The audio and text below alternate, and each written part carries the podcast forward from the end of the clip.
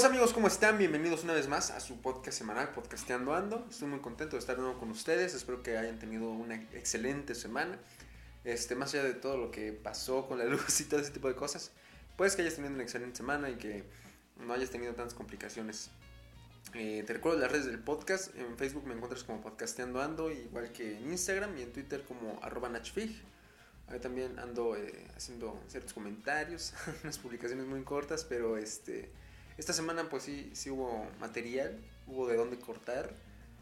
Y pues nada, nada más este, darles, darles a conocer que pues, estamos subiendo algunos clips en, en las redes y que ojalá los pueda, lo puedas ir a ver y que esto no, este, pues no se quede solo en el episodio, ¿no? Que puedas ir a verlos también. En YouTube también está, en Nachfig, el canal se llama Nachfig, también lo puedes ir a buscar, unos clips de este mismo episodio por si lo quieres compartir o algo por el estilo, pues es más fácil, ¿no? Compartir todo un episodio largo de 20 minutos aprox.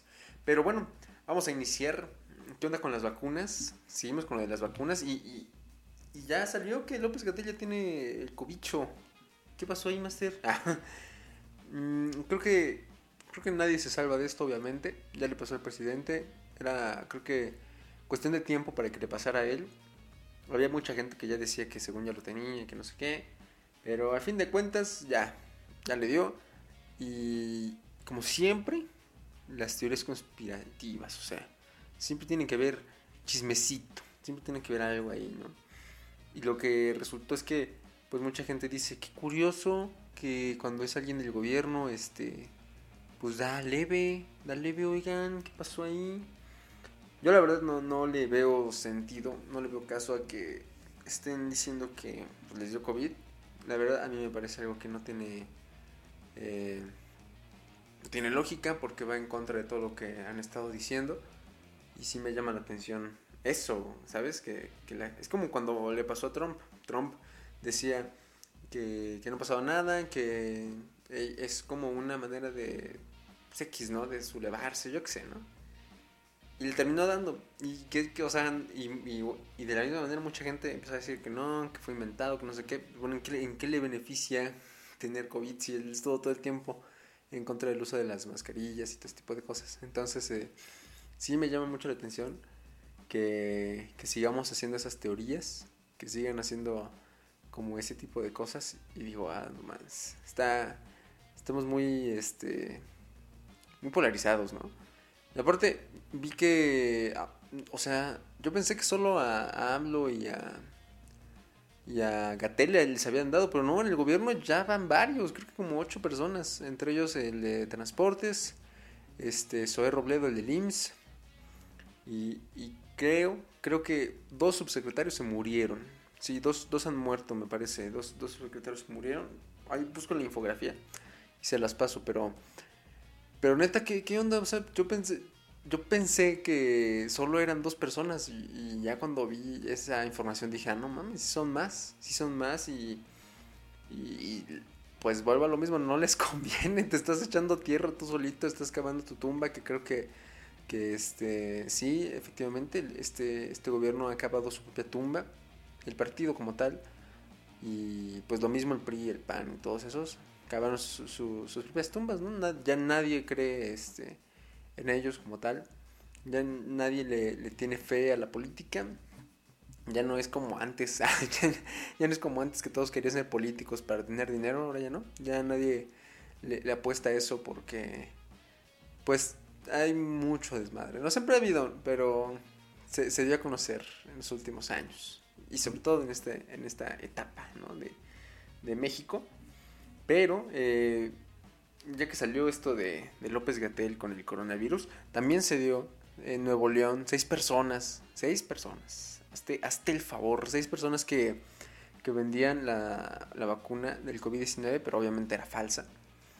Y, yo, yo no quiero eh, elogiarme, pero aquí se dijo, aquí se dijo que eso iba a pasar, aquí se dijo que eso iba a pasar, no sé por qué tenemos esa intención de de aventajarnos, de ser oportunistas de, la situación. Y quién sabe cuántas personas habrán comprado esa vacuna. Son, son aprendices de Javier Duarte. posiblemente, posiblemente si era agua, ¿no? Posiblemente sí estafaron a mucha gente y quién sabe cuánta gente habrá caído, quién sabe cuánta gente este, habrá apartado y ya después se dieron cuenta de que era una estafa. No lo sé, pero el chiste es que ya que cayeron seis en Nuevo León y es una ciudad en la que, que llegó la vacuna desde el principio. Fue creo que la segunda ciudad en la que le llegó la vacuna. Y sí me impresiona la facilidad que tenemos de hacer esas cosas, ¿eh? O sea, muy rápido, muy rápido. Pero eh, pues ya, ya, ya, los, ya los agarraron, ya está todo tranquilo, ya está todo de vuelta a la normalidad. Y ya veremos eh, cuántas personas más salen de este, de este vuelo de este calibre y sobre todo de estas mañas. Pero bueno amigos, ¿qué otras cosillas? Obviamente el tema de la luz. El tema de la luz fue trending topic en, en México. Y eh, esto yo creo que vino a darnos un golpe de imprevisto de manera muy, muy general. O sea, no es como que ha sido la primera vez que se va la luz. Pero eh, la cosa está en que salieron varios trapitos al sol y considero que hay muchas cosas que no todos sabíamos o casi nadie sabía. Y eso me preocupa un poco. Yo no sabía que nuestra energía dependía tanto de los Estados Unidos al grado que si Texas dice que no se suministra, pues no se suministra.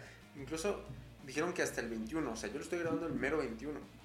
Y se supone que hasta el día de hoy, este, pues Texas no, no sacó ninguna gota, ni nada, nada de energía, no nada, no sacó nada. Y lo que pasa es que esto cuesta, ¿sabes? Eh, se supone que, se supone, yo la verdad no estoy tan fundamentado en ese lado, pero se supone que México había vendido ciertas reservas de gas porque no lo veía necesario, porque lo veía como, pues no pasa nada, ¿no? Tenemos buena energía, eh, vamos a confiar en la CFE. Y resulta que no, se cayó, se cayó este pedo y a la menor tuvimos que comprar otros buques de, gas, obviamente más caros por leyes de oferta y demanda y ese tipo de cosas. Pero em, esto levantó dos posturas, eso sí me, me, percaté mucho. Hubo dos posturas. Por un lado, estaba la gente que decía que esta era la prueba de que la CFE no puede ser el único medio para suministrar a todo el país. Esa era una postura. Por el otro lado estaba la postura aquella gente que decía que era la prueba de que debíamos ser completamente independientes de nuestra energía, ¿no? Que nadie podía darnos ya es como tal un suministro, ya nosotros tendríamos que desarrollar esa, esa carga, ¿no? De electricidad. Y no sé, o sea, aquí tengo un conflicto. ¿Se dan cuenta de lo, extremistas que estamos haciéndonos, lo extremistas que nos hemos vuelto? desde este tema de Chairos y Fifis, desde ese tema siento que el país se, abrió bastante, ¿sabes? Que, se rompió algo entre nosotros, algo se rompió.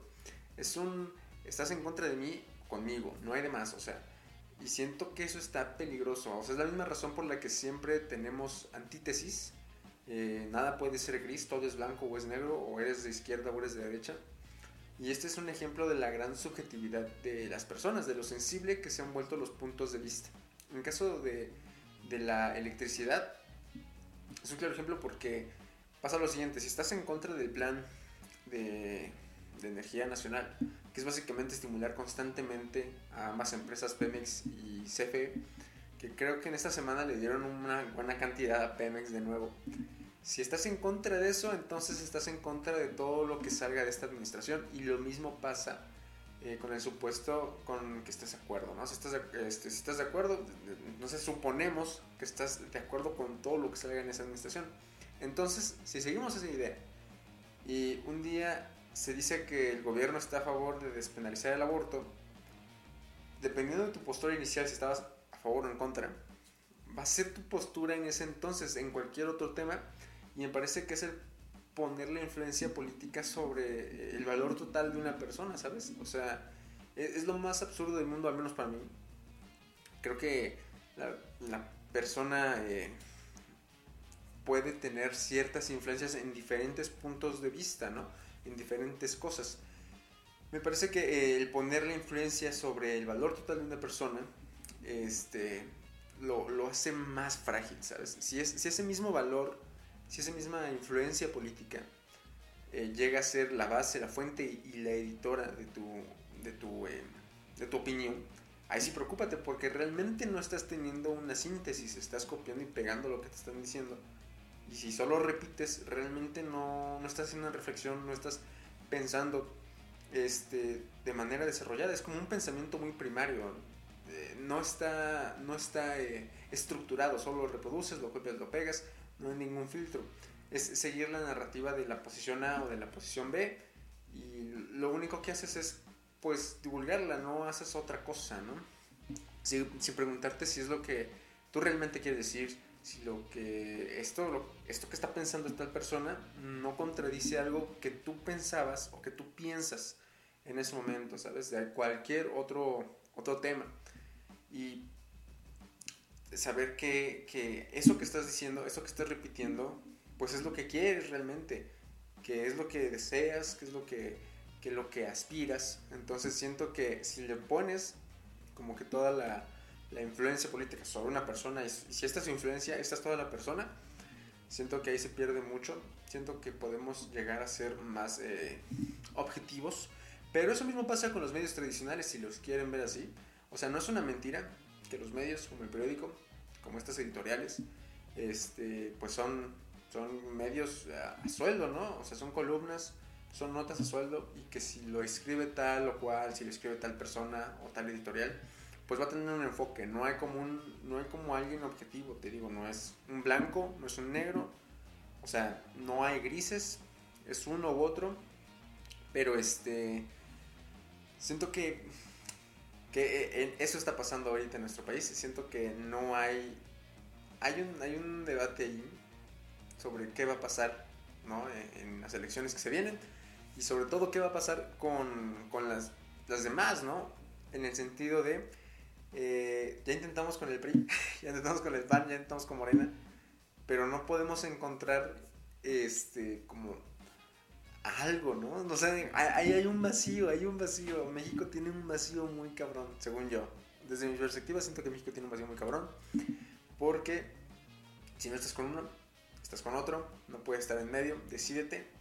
Y si eres neutral, estás en lo incorrecto completamente. No puedes ser neutral, no puedes tener una posición neutral en ningún tema. No puedes decir, pues güey, es que a mí no me, no me compete, no tengo la capacidad de decir, no, es que tienes que decidir tienes que decidir de qué lado estás y si no decides de qué lado estás, estás completamente mal. Y es parte del problema. Y no necesariamente eres parte del problema, simplemente no lo puedes comprender o simplemente no, no, es, de tu, no es de tu interés. Que no sea de tu interés tampoco tiene nada de malo, ¿sabes? No te, no te vuelve una mala persona, no te vuelve alguien este, a favor o en contra. Pero sí siento que eso está pasando. Pero en fin, este, se supone que para esta semana el suministro vuelve a la normalidad y que se tiene que restablecer el sistema. Pero algo si es claro, independientemente de estos polos, eh, sí hay que apostarle las energías limpias, que no tiene nada de malo si no se puede hacer eh, de manera independiente. Para eso hay alternativas, solo se deben jugar bien las cartas, ¿sabes? A lo que me refiero, jugar las reglas como deben ser, pero pues, ¿quién soy yo para decirles qué hacer? Sin embargo, amigos, este... ¿Qué más? ¿Qué más con este tema? Siento que se puso muy profundo, ¿no? es algo que, que, neta, este, lo pude ver. Métete a Twitter, métete a Twitter un rato. Ve en Twitter qué, qué es lo que pasa y te darás cuenta que sí estamos muy divididos. Que hay muchos puntos de vista y que no importa lo que pienses en otras cosas. Si alguien ya te tachó de Amlover, si alguien ya te tachó de Fifi, no vas a salir de ahí. Te etiquetan este, nos hemos puesto esa etiqueta, que también parte de culpa la tiene el gobierno, claro que sí. Eh, este punto de ser neoliberal o no, o, ser este de la cuarta de la cuarta transformación y, y eso no sé siento que se pone muy difícil pero pero pero pero aquí aquí se sabe que somos eh, centrales. no, tengo, creo que no tengo una postura como tal sobre uno u otro. Ah, sí voy a tomar, sí voy a tomar un tema delicado, eso sí lo voy a decir. Que, que tiene que ver con, con el mes de junio.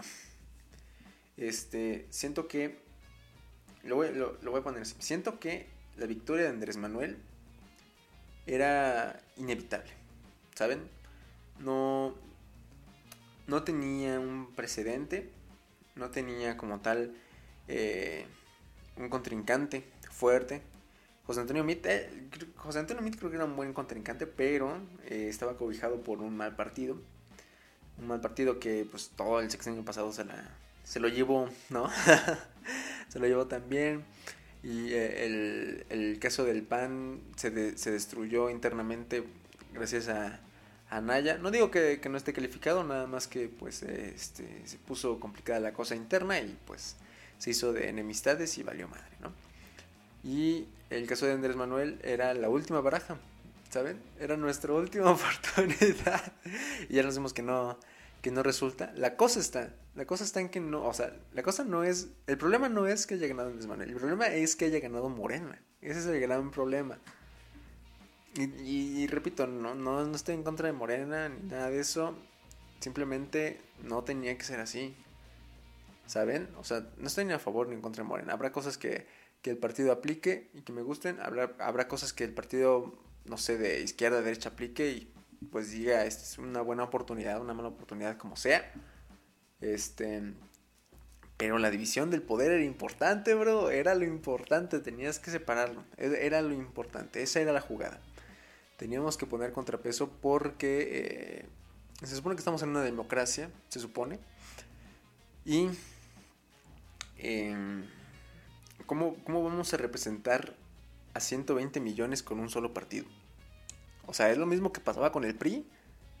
Es lo mismo, exactamente lo mismo. Todo el poder en un solo en un solo lado, en un solo este una sola mano y los demás como si no existieran y los demás como si no importaran sus ideas. Claro que están ahí, están unos cuantos del, del PAN, creo, ¿no? Y que el PRI estuvo a, nada de, de tronar como tal porque pues ya casi nadie votaba por él. Y, y siento que ese es el verdadero problema. O sea, yo lo invito a usted que me está escuchando, si, va a votar, si tiene el deseo de votar este, en las próximas elecciones, pues haga ese acto de conciencia de decir, bueno, ¿a quién le vamos a cargar toda la mano? Quiero cargar la mano a un solo partido, ese partido representa todo lo que quiero decir. Si su respuesta es sí a todas estas, preocúpese. Preocúpese mucho. Porque eh, usted, incluso usted, cambia de pensamiento a diario. Que, espera que un partido mantenga su postura todo el tiempo. Tenemos el caso de, ¿cómo se llama? Salgado. El tipo que va para, para Guerrero. Ese es un caso muy denso, ¿eh? O sea, ponen a un presunto, ¿eh? porque ni siquiera se atreven a decirle violador, a un presunto violador como, como candidato.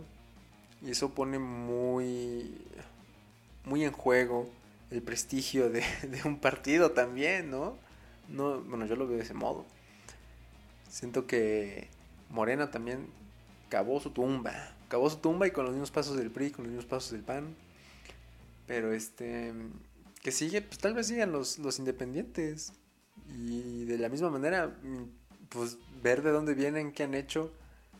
Y si no, eh, realmente no, no sé qué podamos hacer como mexicanos para, para sacar esto adelante. Porque si seguimos divididos, pues nada, nada se va a dar, ¿verdad? Pero vamos a quitarnos de, este, de este pedo para entrar algo más denso, claro que sí, porque esto se viene peligroso. Esto se viene peligroso. ¿Saben por qué? Porque en esta semana hubo unos premios en esta semana sobre este, algo de la UNAM. La verdad, eh, lo de los premios no es lo importante aquí. Lo importante es algo que se dijo dentro de esos premios de la UNAM. Ah, decían que la inteligencia artificial es eh, la herramienta ¿no? para llevar a la superioridad humana, algo así, para el desarrollo humano y social y todo este tipo de cosas, y que incluso iba a afectar en el Producto Interno Bruto que el Producto Interno Bruto es este, una de las herramientas de diálogo más eh, recurrentes en los últimos años por su caída, por sus altas, por sus bajas, por lo que sea, ¿no? Entonces, eh, esto lo mismo, el mismo, lo dijo el mismo rector de la UNAM y me pareció interesante ver la postura de, un catedrático, ¿no? De, bueno, de una persona con, con tal eh, posición política, porque sí, seamos sinceros, que seas rector de una universidad muy importante te da mucho peso. Y la cosa está así. apostarle mucho a la inteligencia artificial nos deja a nosotros, y sobre todo en esta pandemia, nos deja a nosotros como seres humanos sin ningún lugar. O sea, somos, somos ahora desechables, somos de segunda mano. Entonces, eh, hay un libro por ahí que se llama Sálvese quien pueda, y lo solo lo vi como una, como un, eh, una vista previa en, en, un, video, pero eh, el tema me parece bastante importante. ¿Por qué? Porque hay muchos empleos de lo que ahora estamos estudiando que se van a desaparecer, que ya no van a estar y que incluso ni siquiera van a ser, eh, ¿cómo decirlo?, significantes, ¿no? Va a haber cosas que van, a, eh, que van a desaparecer, incluso desde el home office, van a desaparecer muchas cosas administrativas, van a desaparecer todo, todo lo que se te pueda imaginar es posible que desaparezca. Entonces, aquí entra una alternativa que deja mucho, muchas ideas al aire que es eh, lo del ingreso básico universal. Y eso ya se había tocado desde las elecciones pasadas con Andrés Manuel, creo que fue, era una propuesta de, de Anaya, lo del ingreso básico universal, y que muchos tachan de, pues no sé, ¿no? De, de echar a, a, la borda todo el sistema económico porque crea inflación y porque hace a las personas más flojas. Pero la cosa no es tal cual. Incluso en Estados Unidos, en el proceso electoral, había una persona que no recuerdo su nombre, una disculpa, pero este, sí había una persona que postulaba eso. Vamos a tener un ingreso básico universal para poder solventar a aquellas personas que se van a quedar sin trabajo por el simple hecho de que vamos a meter máquinas. Como es el caso, mostraban el caso de una máquina que hacía pizzas. Y la máquina que hacía pizzas hacía 100 pizzas en una hora, algo así, más o menos. Pero algo absurdo, algo idiota, ¿no? Para, para hacer pizzas. En primera, ¿por qué querrías tantas pizzas? Pero bueno, la cosa es esta. Eh, todas esas personas que se van a quedar de trabajo, ¿de qué van a comer? Y sobre todo, eh, teniendo en cuenta de, de las pocas personas que tienen acceso a la educación, de las pocas personas que tienen luego una educación superior, una licenciatura, una maestría, lo que quieras, ¿cuántas personas tienen acceso a eso? Entonces, hay tantas personas allá afuera que se les llama las no calificadas, no están capacitadas para hacer trabajos especializados. Entonces, todas esas personas que representan la gran mayoría de nuestro país se van a quedar ahí en la borda, sobre todo por las tecnologías, por el avance de las tecnologías. Entonces estamos en un dilema en, en decidir, ¿le apostamos a las tecnologías o le apostamos a esta cosa? Cuando podrían ser combinaciones bastante buenas. Y creo que esto lo puede solucionar, creo que esto lo puede solucionar el ingreso, el ingreso básico universal, que sería básicamente, este, vamos a entregar dinero que sea lo suficiente para que puedas cubrir tus necesidades básicas. Es lo único, es lo único. Y esto se puede representar en la, en la pirámide de Maslow. Que bueno, si no topas o si no te acuerdas, la pirámide de Maslow es una pirámide que es referente a tus necesidades que pueden ser desde básica, seguridad, de reconocimiento, de aceptación, este tipo de cosas. De verdad no me acuerdo exactamente de, de, la posición de esos escalones, de esos peldaños, pero básicamente es eso. Entonces, lo que propone este tipo de modelo es voltear la pirámide. Entonces, la autoaceptación, el reconocimiento, ya sabes lo de lo interno, eh, está en la base, que sería lo, importante para ti. Y en la punta está lo básico, ¿no? Comida y todo este tipo de cosas. Este, ¿Y esto por qué? Porque teniendo el ingreso básico universal, la punta ya, ya estaría satisfecha, ¿no? Ya no te deberías importar por eso, ya no te deberías eh, preocupar por, por luchar o como se le dice, perseguir la chuleta, ¿no? Entonces, este, sí me parece bastante interesante, me parece que que vamos a tener muchos, muchos cambios en cuanto a comunicación, en cuanto a relaciones interpersonales.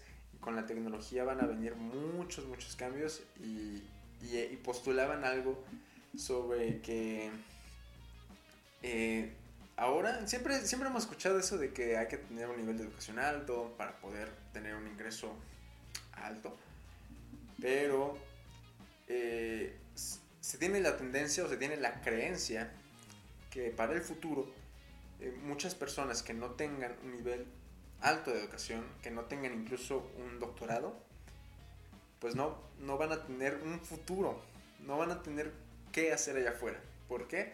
Porque solo lo va a poder hacer una máquina. Vamos a tener un software que nos va a suplir a cada uno de nosotros.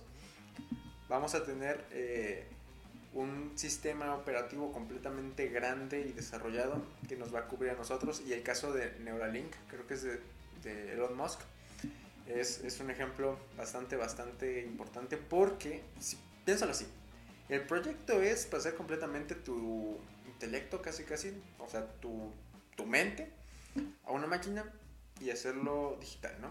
Básicamente es eso, hacer tu mente una base de datos. Entonces, si consiguen a una persona lo, lo suficientemente inteligente y la pasan a una base de datos y esa base de datos puede simular sus comportamientos hablando de su intelecto y todo ese tipo de cosas, pues habrá muchas personas que no tuvieron ese nivel de, de, estudios y sobre todo van a quedar eh, rezagadas por ese software que es básicamente una persona muy muy inteligente hecha digital, ¿no? Y no sé, eso me preocupa mucho. Se pone muy, muy nihilista el pedo porque em, luego volteas a ver la situación de. No solo del país, sino de una región como es Latinoamérica. Que hay un meme muy bueno que dice o que contrasta cosas que son buenas si, eres rico, pero malas si eres pobre. Y el punto es ser latinoamericano. Si eres latinoamericano, pero eres rico, eres un grande, ¿no? Eres un capo. O sea, tan solo Bad Bunny y todos los reggaetoneros son latinoamericanos, pero son ricos. Entonces, eh, y obviamente todos lo, idealizan, lo idealizamos con, pues es un latinoamericano. Todos todos los latinos aspiran a ser eso, ¿no? Todos los latinos aspiran a ser un Bad Bunny, todos los latinos aspiran a ser este, un Saúl Canelo, no sé. Y y la cosa está en que no es así, obviamente no es así, creo que todos lo sabemos, pero nos hemos bombardeado un poco con, con esas imágenes que terminan siendo una realidad creada por nosotros, ¿no? Pero, no sé, tal vez solo nos queda disfrutar de lo, de lo que quede. Eh, también entra mucha presión, si lo quieres ver social, en el decir, bueno, es que si acabaste tu licenciatura tienes que tener una maestría, bro, tienes que tener tres idiomas, ¿sabes? Y muchas veces eh, al menos yo lo puedo hablar desde mi perspectiva de mi universidad, gran llamada Universidad este, de Puebla. Eh, sí puedo decir que, que, que el acceso a, los idiomas es, es, muy limitado, ¿saben? Llegas a, cierto semestre y te das cuenta que, que realmente hay mucho rezago, que hay un, nivel de, de, desinterés. No, bueno, no quiero decir desinterés, pero hay un problema ahí. O sea, simplemente no está resultando y eso va a pasar de generación en generación y desde cuando tenemos inglés en las primarias y nadie sabe inglés y todo es el verbo to be. Pero, ay, se pone difícil. Ya veremos qué sucede. Mientras tanto, pues disfruta el logro y sigue viendo tus series en Netflix en inglés y subtítulos si quieres. Pero bueno, em, creo que se puso medio denso, ¿no? el episodio de hoy. Pero me parece que era importante decirlo, me parece que eh, muchas veces estamos aislados y hay ciertas cosas que no queremos ver por miedo o que no queremos ver porque nos aterra el futuro. Sin embargo, eh, creo que es interesante hacer ciertos ejercicios sobre el futuro y sobre ver qué, pues, qué es lo que sucederá, qué es lo que nos puede pasar, qué es lo que estoy haciendo yo, ¿no? ¿Sabes? Para, para poder eh, al menos cambiar un poquito de ese futuro. Y, y bueno, ya veremos qué sucede. La neta, no sé qué me pasó esta semana, perdón. Perdón si... Ah, no sé. Es que sabes que mi mente sonaba muy denso. No sé si tú lo tomaste muy denso también.